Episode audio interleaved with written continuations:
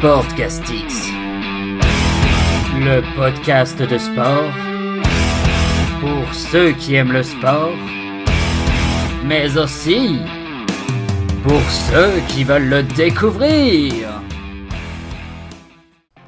Bonjour à tous et bienvenue pour ce 26e épisode de Sportcastix. Je suis Arthur et je vous propose de revenir en ce lundi et comme tous les lundis sur l'actualité du week-end. Bon lundi de Pâques à tous. Je vais tout de suite vous présenter le programme. Au programme aujourd'hui, nous aurons, le 5 majeur avec pas mal d'informations, du tennis, du rugby, du, euh, handball euh, et même un petit peu de cinéma pour terminer. Ensuite, nous ferons l'analyse du match entre le Paris Saint-Germain et le LOSC qui a eu lieu samedi en fin d'après-midi. Et nous en terminerons l'épisode parce que c'est un podcast un petit peu spécial euh, avec euh, un petit moment où je prendrai un petit peu le temps de vous annoncer ce qui va se passer par la suite sur le podcast. J'ai pas mal de choses à vous dire, donc restez bien jusqu'à la fin. Je vous remercie et vous souhaite une agréable écoute.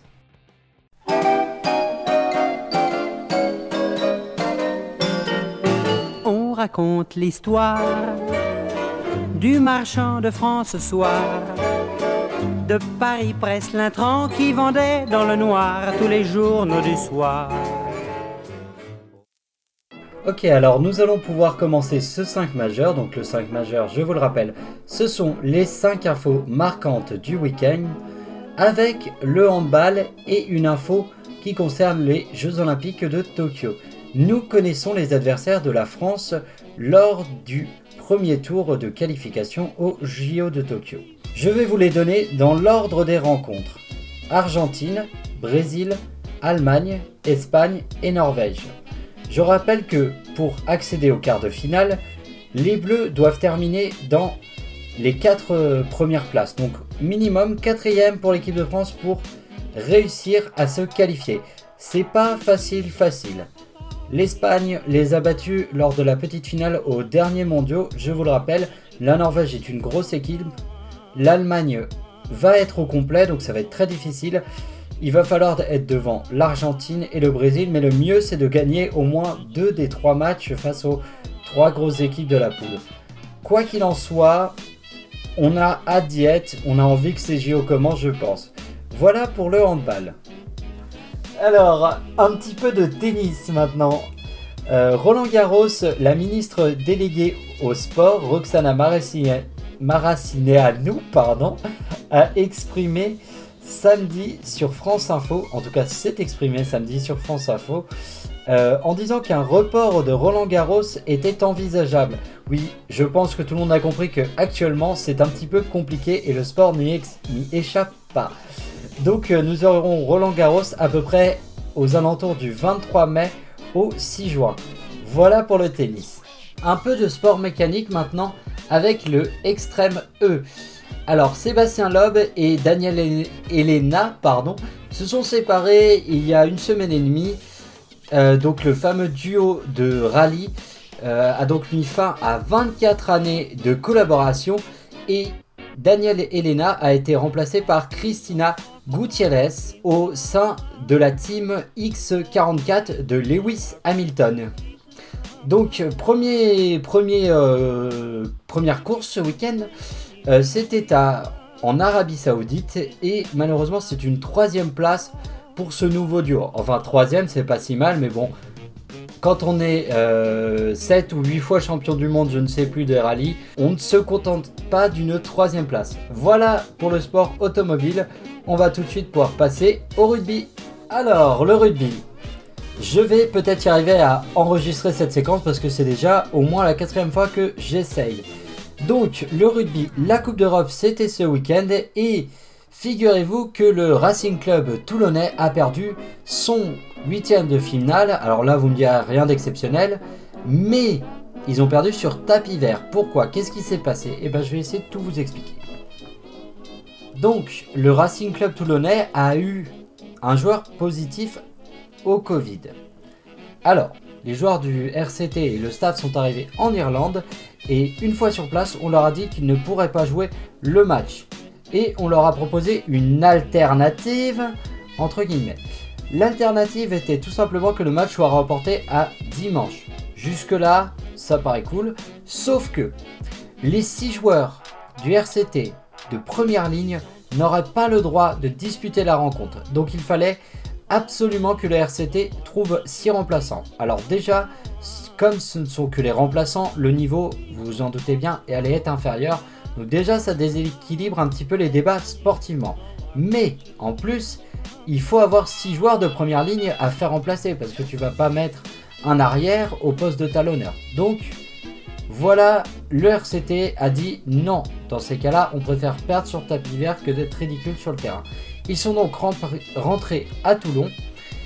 Et là où ça pose problème, c'est tout simplement que euh, en Coupe d'Europe, c'est beaucoup, on va dire, euh, d'équipes britanniques de Grande-Bretagne, du Royaume-Uni, face à finalement le seul autre pays qui participe, c'est la France.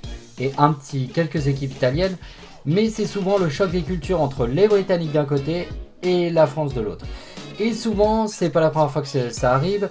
Il y a déjà eu des cas un petit peu de, un petit peu louches comme ça. Je rappelle que là, ils ont quand même fait venir les Toulonnais en Irlande pour leur dire euh, au dernier moment que ça allait se passer comme ça. Donc c'est pas très très élégant.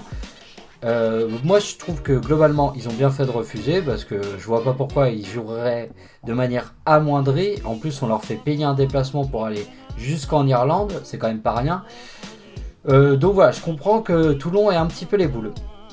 Euh, soit dit en passant, comme je vous dis, c'est pas la première fois que ça arrive, ça arrive souvent ce genre d'histoire. Et notamment en décembre, et c'était arrivé à qui? À Toulon. Face à l'équipe galloise de Lianelli, en phase de groupe, les, euh, le Toulon avait perdu un match sur tapis vert. Pourquoi? Eh bien très simple, parce que les joueurs gallois avaient le Covid et du coup Toulon a refusé de jouer la rencontre. Donc c'était pas les Toulonnais qui avaient le Covid, mais c'était les joueurs gallois. Du coup, la décision a été de faire perdre sur tapis vert les joueurs de Toulon. Donc, suite à ça, Bernard Lemaître, président de Toulon, a tout simplement dit, je cite, Il y a de la colère et du dégoût. Je ne suis pas du tout sûr que le RCT se réengagera en Coupe d'Europe. Je vais voir avec la Ligue ce n'est plus une compétition qui nous motive. Fermez les guillemets. Donc je pense que oui, Toulon a les boules et je rappelle que Toulon a gagné trois fois la Coupe d'Europe. C'est tout ce que j'avais à dire. Euh, j'ai envie de dire à suivre. On dit ça quand c'est comme ça, on dit à suivre. Voilà pour le rugby. Dernière petite info, et là c'est une info un petit peu, euh, comment on pourrait dire? Un petit peu euh, délire, un petit peu euh, enfance, voilà. Donc euh, c'est une info qui concerne le cinéma et notamment la sortie d'un film qui va sortir cet été. C'est tout simplement Space Jam. le film donc qui n'est plus avec Michael Jordan, mais bel et bien avec LeBron James. voilà, donc ça sortira cet été. Perso, je pense que je vais aller le voir. Perso, j'ai trop hâte de le voir. J'adore les Looney Tunes et j'adore les Brown Jams, donc euh, globalement, euh, voilà. voilà. Avis aux amateurs. Moi perso, je pense que j'emmènerai euh, mon petit frère et avec un de mes potes aussi qui est très très fan du, du, film original. Voilà pour les infos, on va tout de suite pouvoir passer à l'analyse de la semaine et on va parler du choc entre le Paris Saint-Germain et le LOSC qui comptait du coup pour le titre de champion de France. Allez, c'est parti.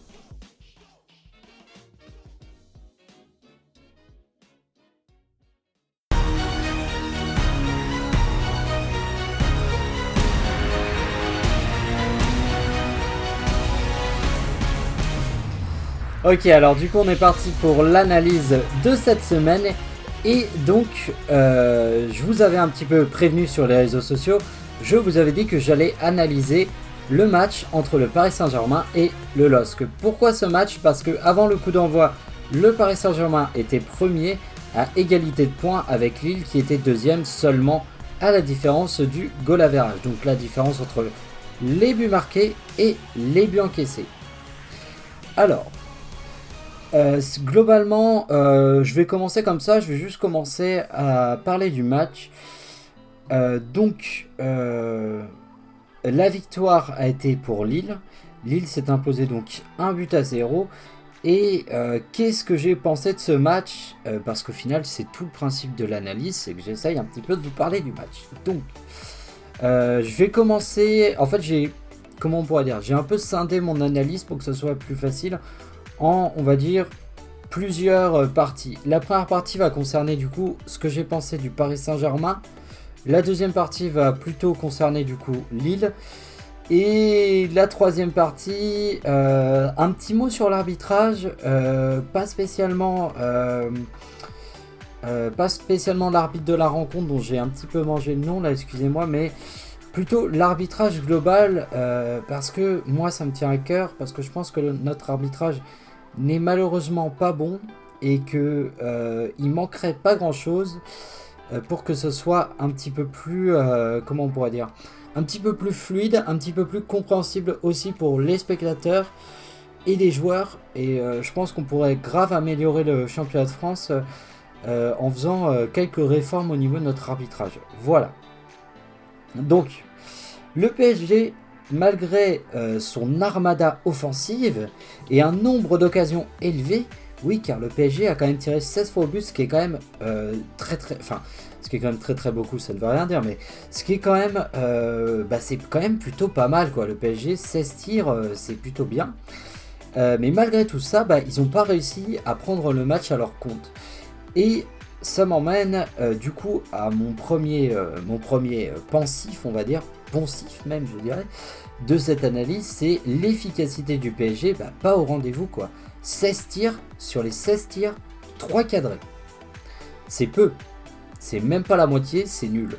Donc euh, honnêtement, c'est une équipe, le PSG, qui est censée, avec Mbappé, Neymar, Di Maria, euh, rien qu'avec ces trois joueurs-là, plus le petit Keane en plus, qui est bon, on savait pas trop ce qu'il allait valoir euh, quand ils l'ont pris au début de la saison, mais il marque des buts, il est plutôt là, donc là c'est assez fou. On va quand même, enfin, comment on pourrait dire, tempérer tout ça en disant, en rappelant évidemment que dans les tirs cadrés, il y a des frappes qui sont extrêmement dangereuses et qui passent juste à côté du but, qui ne sont pas comptées comme des tirs cadrés, mais ce sont des fois des vraies occasions, bien plus qu'un tir cadré qui serait de tirer la balle à deux à l'heure dans les bras du gardien. Bon, ça c'est un tir cadré, mais ça vaut pas une frappe extrêmement puissante qui passe juste à côté du poteau euh, du goal. Donc euh, c'est important, c'est important de le rappeler ça. Par contre, euh, et aussi rappeler que Maignan a encore une fois sorti bah, trois arrêts, trois arrêts qu'il fallait, qu'il fallait faire. Il est vraiment incroyable. Mike Maignan à l'euro. Moi je vous le dis, Mike Maignan en bleu, on veut le voir, il est super ce gardien. Donc, voilà pour le premier point sur le, sur le Paris Saint-Germain. Deuxième point qu'on est obligé aussi de constater au niveau des statistiques, c'est la position qui est complètement stérile du côté du Paris Saint-Germain, puisque, encore une fois, ils n'ont pas marqué de but. Ils ont eu beaucoup d'occasions, mais 60% de position finalement pour ça. Euh, troisième point, la nervosité. Quatre cartons jaunes et un carton rouge. Ils ont été tendus tout du long du match. Euh, je pense que ça, ça les a vraiment, euh, bah, les a perdu les, les joueurs parisiens, euh, des fautes assez rapidement. Et en fait, moi, dès la fin de, à peu près dès la 30 ou 35e minute, je crois, j'ai commencé déjà à noter parce que en temps que je regarde le match, je note un petit peu ce qui se passe. Et dès la 35e, euh, je crois que je commençais déjà à noter que les, que les Parisiens étaient très très nerveux. Et franchement, ça s'est vraiment ressenti. Et la preuve, c'est 5 cartons reçu dont un carton rouge. On en reparlera à la fin du carton rouge de Neymar. Ensuite, euh, au niveau de la tactique euh, du PSG, moi ce qui me plaît pas et ce qui ne m'a pas plu en fait tout au long de la saison, c'était déjà le cas chez, chez c'est à nouveau le cas euh, chez Pochettino. Il y a quelque chose qui ne va pas du tout avec le Paris Saint-Germain, c'est que le Paris Saint-Germain a le plus gros effectif de France et pourtant il n'y a personne dans le milieu de terrain. C'est dingue. Euh, en gros, euh, si vous voulez, et c'est un petit peu euh, sur certains matchs, il y a eu un petit peu ce problème à Lyon aussi, alors que paradoxalement, Lyon joue avec trois milieux de terrain. mais si Neymar ne vient pas repiquer dans l'axe pour en fait aller apporter du soutien, eh bien il y a une vraie, en fait il y a un trou. Vous regarderez, vous prenez un match, vous faites pause et vous regardez au niveau de l'entrejeu du milieu de terrain. Vous allez voir 2-3 joueurs de l'équipe adverse Et à côté d'eux, personne. Il n'y a aucun milieu de terrain. Les milieux de terrain sont soit trop proches des attaquants, soit trop proches de la défense, mais ils ne sont pas au milieu de terrain. Et du coup, il y a une espèce de... Il n'y a pas de transition, en fait, entre défense, attaque. Il n'y a pas la transition défense, milieu de terrain, attaque. Et c'est un vrai problème. Et pour moi, c'est vraiment là-dessus qu'il va falloir bosser hein, du côté du Paris Saint-Germain. Individuellement, j'ai noté plusieurs choses. Premièrement, Di Maria, il n'était pas là. Enfin, si, il était là sur le terrain, mais il n'était pas là dans le sens où il était complètement à euh, complètement contre le jeu. Et deuxième euh, individualité, Neymar, handicapant, mais pas volontairement. C'est-à-dire que Neymar, bah déjà il prend son rouge, donc déjà il prive ses partenaires de, euh, il met ses partenaires dans la merde, hein, puisqu'il se retrouve à 10 contre 11. Sauf que le Lillois, se faisant expulser, au final, il se retrouve à 10 contre 10. Mais il prive ses partenaires. C'est pas un joueur qui prend énormément de cartons. En même temps, c'est un attaquant, donc c'est un peu logique aussi. Mais par contre, là où il est handicapant, c'est que des fois, il est trop personnel. Il garde trop le ballon là où il faudrait la donner. Et euh, ça ralentit vraiment le jeu du Paris Saint-Germain. Et par rapport au milieu de terrain, mais ça, c'est pas vraiment de sa faute. Mais quelque part, comme je dis, bah oui, il faut qu'il vienne décrocher au niveau des, deux milieux de terrain euh, récupérateurs. Or, comme il ne le fait jamais, comme il ne se replie pas défensivement, ben en fait, euh, ce joueur, malgré tout son talent, bah, c'est plus un handicap pour le PSG. Donc, désolé. Mais moi, Neymar, globalement, depuis qu'il est là, il me convainc pas vraiment. Il m'a pas convaincu et je le vois pas faire de grands matchs. Euh, c'est assez rare. Il y avait le match contre Istanbul euh, au mois de février, je crois. Euh, non, pas au mois de février, au mois de, décembre dernier, où il avait été très bon. Je crois qu'il avait mis un doublé ou un triplé, mais c'était pas, c'était pas vraiment dans le cours du jeu, quoi. C'est, tellement épiphénoménal, et, enfin c'est un épiphénomène, quoi. Euh, ben, c'est tellement rare en fait que tu peux pas vraiment le prendre en compte. Et encore une fois, Istanbul, avec tout le respect qu'on peut leur, euh, leur accorder, ce n'est pas le Barça, ce n'est pas le Real, ce n'est pas Manchester City. C'est une équipe moyenne de Champions League et on l'attend à un autre niveau. Voilà pour le Paris Saint-Germain. Du coup, je pense qu'on a assez parlé sur le Paris Saint-Germain. On va parler du coup des vainqueurs. Et Dieu sait que c'est des grands vainqueurs parce que c'était carrément un match à 6 points puisque t'empêches le Paris Saint-Germain de prendre 3 points et toi tu prends 3 points. Donc c'est vraiment ce qu'on appelle des rencontres à 6 points. Le LOSC. Alors, le LOSC j'ai noté en maîtrise et sans s'affoler et je pense que c'est vraiment ça le LOSC euh, de Christophe Galtier sur ce match-là. Euh, quelques points comme le PSG. Alors là où le Paris Saint-Germain a vraiment manqué de réalisme, le LOSC a été ultra efficace. 3 tirs, 3 tirs cadrés, un but. C'est vraiment du très très bon. Euh, le but a été marqué par Jonathan David alors qu'il venait de se prendre un méchant coup euh, de, euh, Ganagay, donc le milieu de terrain parisien.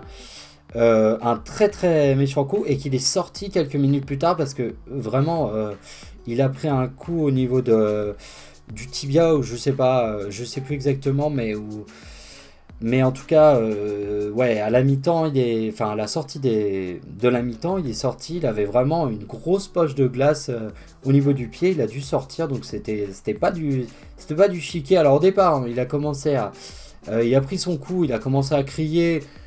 Bon, on sait que les joueurs de foot, depuis qu'il n'y a plus les spectateurs, ils aiment bien aussi en rajouter. Donc je me suis dit, bon, c'est du chiquet, ça sert à rien. Mais non, non, non, non. Là, pour le coup, c'était vraiment pas du chiquet. il s'est vraiment fait super mal mais ça ne l'a pas empêché de marquer un but, quoi qu'il en soit.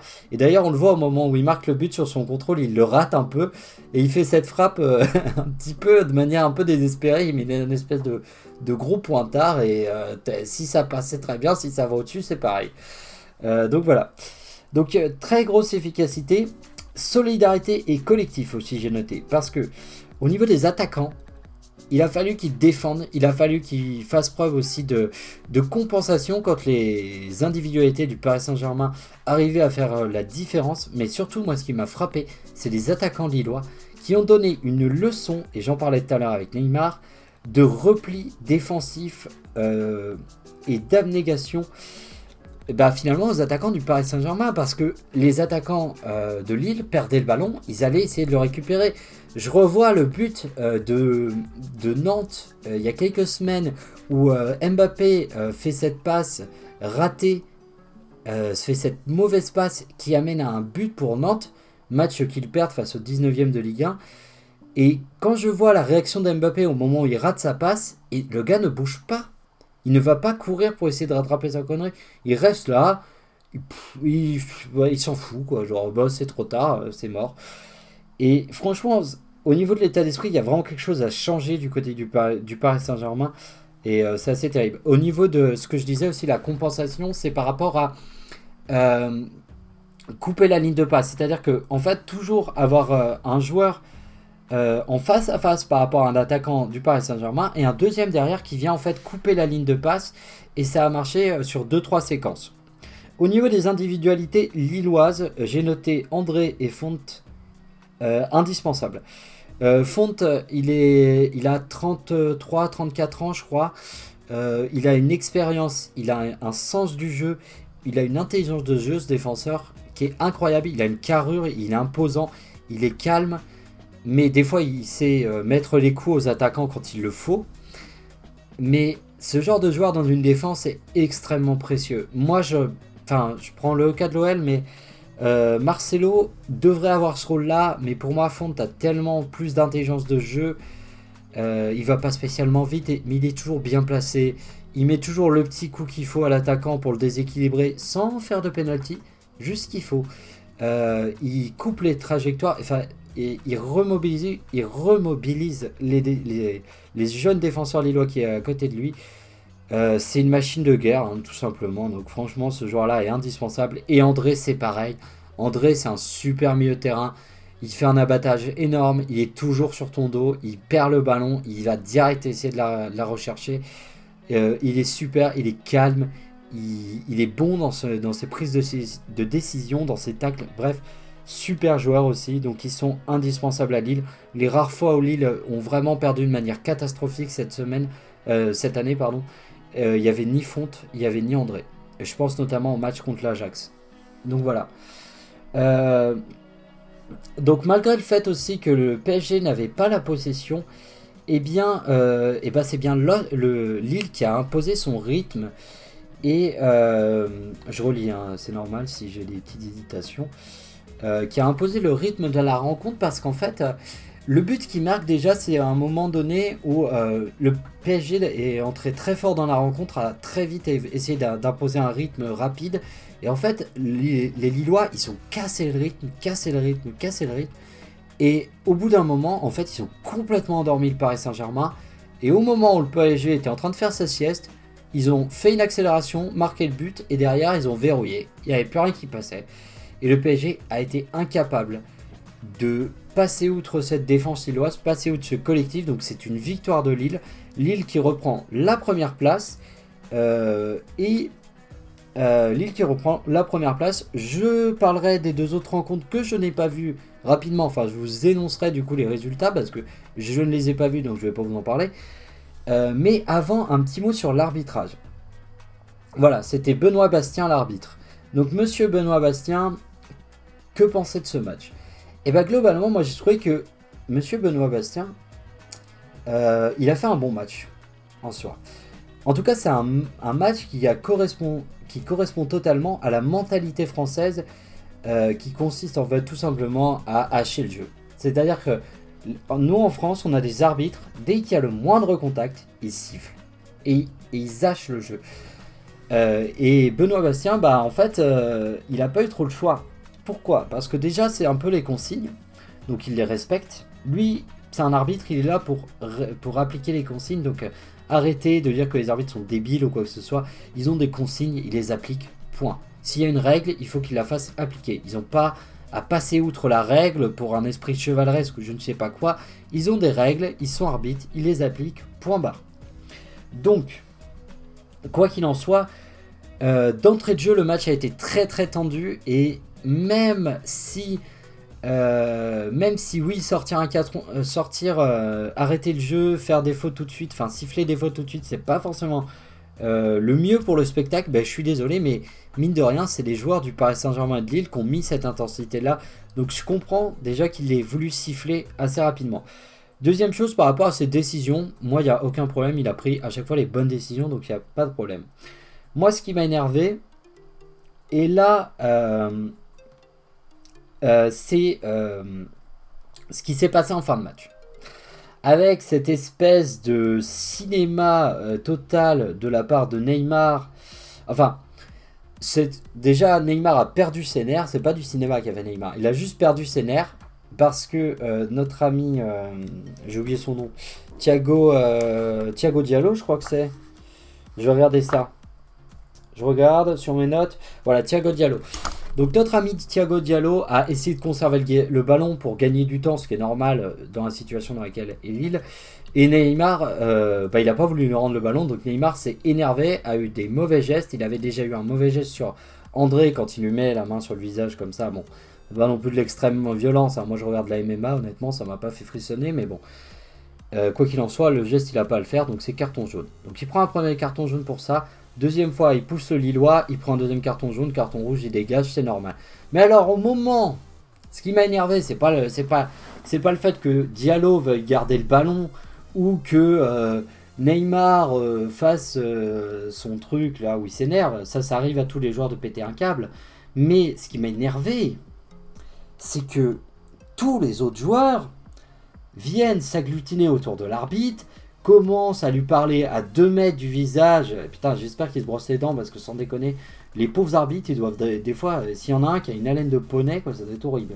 Mais bon, à 2 mètres du virage, ils l'encerclent, ils sont tous là, les Parisiens, les Lillois, ils gueulent, ils braillent, on se croirait euh, sur un marché, en fait, c'est même pas un terrain de foot, c'est n'importe quoi, donc... Euh, ça m'a gonflé, euh, ça m'a gonflé, moi ça me fait plus marrer de voir ce genre d'histoire parce qu'en plus moi qui regarde d'autres sports, j'ai l'habitude de voir ça dans d'autres sports et on va comparer au rugby. Mais au rugby, euh, on a vu le tournoi destination, on a vu euh, Marchand, non c'était Marchand, je sais plus. on a vu un joueur de l'équipe de France se faire sanctionner, se faire expulser dans un moment extrêmement important qui comptait pour, euh, pour, euh, pour, le, pour la victoire finale, comme le match du Paris Saint-Germain et de Lille. Et il s'est fait expulser. Il n'y a pas eu 10 joueurs qui sont venus s'agglutiner autour de l'arbitre pour, pour lui aboyer dessus. quoi. Donc moi, moi je veux, et je pense qu'on veut tous que, que l'arbitrage français et que les instances de l'arbitrage français enfin prennent leurs décisions parce qu'il y en a ras le cul. C'est-à-dire qu'au bout d'un moment, moi, j'ai je, deux mesures. Euh, la saison du carton rouge, j'ai appelé ça la première. C'est-à-dire que le premier joueur casse-couille qui vient par là, 2 mètres de l'arbitre, il prend un rouge, il dégage. Voilà. Et on verra après les autres s'ils viennent euh, parler tout à l'arbitre. Non, c'est bon. Maintenant, ça suffit, on ne veut plus voir ça. Et deuxième chose, les micros sur les arbitres, qu'on entende un peu ce que les arbitres leur disent. Parce que c'est vrai que des fois les arbitres sont, on va dire, pète sec, pour être poli avec les joueurs. Et c'est vrai que des fois les arbitres sont horribles aussi de leur côté. Mais justement, mets un micro sur l'arbitre et on verra si l'arbitre il, est un peu sec avec le joueur ou si justement il n'essaye pas un peu de se calmer, de dire les choses avec un peu d'humour. C'est ce qui se passe au rugby, ça marche très bien au rugby. Foutez-moi ça au foot. Et puis surtout, le premier joueur de la saison 2021-2022 qui vient à 2 mètres de l'arbitre, il prend un rouge, il dégage et on verra si les autres derrière ils ont envie de venir parler à l'arbitre à 2 mètres. Voilà. Ça, ça dégage. Et là, je pense que les arbitres, ils pourraient travailler avec un peu plus de sérénité. Voilà. On va du coup euh, donner les deux autres résultats donc des clubs engagés pour le titre. Alors, Monaco a éclaté Metz 4 à 0. Je souffle parce que ils prennent la troisième place. Donc euh, Lille premier, 66 points. Paris Saint-Germain troisième, 63 points. Euh, Monaco quatrième. pardon, je recommence. Excusez-moi. Le classement. donc le classement, le LOSC qui reprend la première place avec 66 points. Le Paris Saint-Germain second avec 63 points. Monaco qui prend la troisième place avec 62 points. Et Lyon euh, qui donc a fait match nul face à Lens. Euh, bah, dégringole à la quatrième place, il n'y a pas d'autre mot. Euh, j'ai pas le match, je pense que j'ai bien fait, je me serais énervé pour rien. Donc euh, voilà pour la Ligue 1, voilà pour l'analyse. euh, j'ai envie de dire, on arrive presque à la fin du podcast, que comme je vous expliquais, c'est un podcast un peu particulier, donc je vais faire une petite pause histoire de boire un verre d'eau, et ensuite, euh, je vais bah, essayer de vous, de vous parler de ce qu'on va faire dans le podcast dans les semaines qui viennent. Voilà. Allez, alors du coup, euh, du coup, je voulais terminer ce podcast en vous expliquant euh, deux trois petites choses sur euh, le podcast. Alors déjà, rapidement vous expliquer pourquoi le podcast d'aujourd'hui est un peu comme ça. il est complètement différent de ce que j'ai l'habitude de vous faire depuis deux semaines. J'abandonne pas mon ancien format. Hein, j'aime beaucoup mes nouvelles rubriques. Euh, c'est pas ça, c'est juste que bah, ce week-end, euh, c'était le week-end de Pâques, hein, pour moi comme pour tout le monde. Et euh, j'avais. Enfin, j'ai voulu passer mon week-end de Pâques avec ma famille, du coup, j'ai pas suivi tout le sport comme je fais d'habitude. donc, comme j'ai pas eu trop trop le temps de travailler, j'avais pas le temps par exemple de faire le coup de projecteur, de bosser vraiment.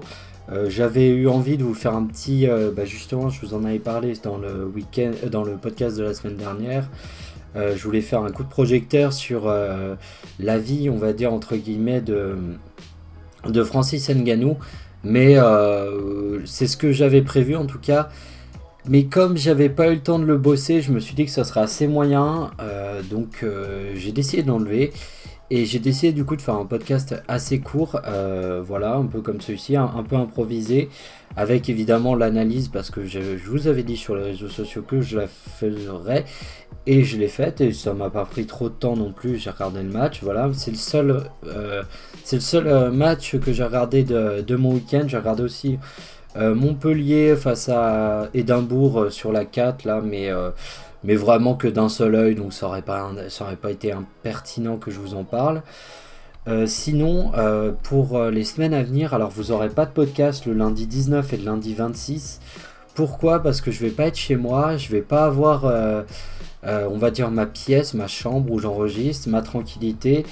comme on est confiné en plus avec mes frères et sœurs, je vais pas non plus euh, pouvoir leur demander euh, de, de, faire pas de bruit et tout ça, d'être euh, vraiment au calme. Donc j'aurai pas vraiment de pièces pour enregistrer. Donc au lieu de vous faire un truc un peu à l'arrache avec des, des, bruits de fond, j'ai décidé de pas les faire. Et puis comme ça, je vais pouvoir un peu, un peu bah, continuer à bosser, voilà, préparer quelques coups de projecteur d'avance pour pouvoir être un petit peu plus tranquille et puis revenir dans, revenir dans deux semaines serein on va dire. Euh, non, pardon, je vous ai dit une bêtise, ça commence mal. Euh, c'est pas le 19 et le 26. Le 26, non, c'est le jour où reprendra le podcast. Donc ça doit être euh, le 19, c'est sûr. Et ça doit être le 12, le lundi 12. Donc le lundi 12 et le lundi 19, il n'y aura pas de podcast. Et le 26, ça sera le retour des podcasts. Excusez-moi, je me suis un peu mélangé dans mes notes. donc voilà. Euh, puis ça me permettra aussi de me recentrer un peu sur moi et puis de bosser d'autres euh, projets un peu perso euh, qui, ne sont, qui un peu en lien avec le podcast et d'autres pas du tout. Donc voilà. Voilà ce que je voulais vous dire. J'espère du coup que ce podcast vous aura plu. Si vous voulez m'aider, bah, n'hésitez pas à le partager. si vous venez de me découvrir, n'hésitez pas à me suivre sur la page Facebook Sportcastix Podcast de Sport avec un S majuscule ou sur le compte Instagram du même, nom. Je vous remercie et je vous souhaite à tous une agréable semaine et je vous dis du coup à dans deux semaines. Allez, salut tout le monde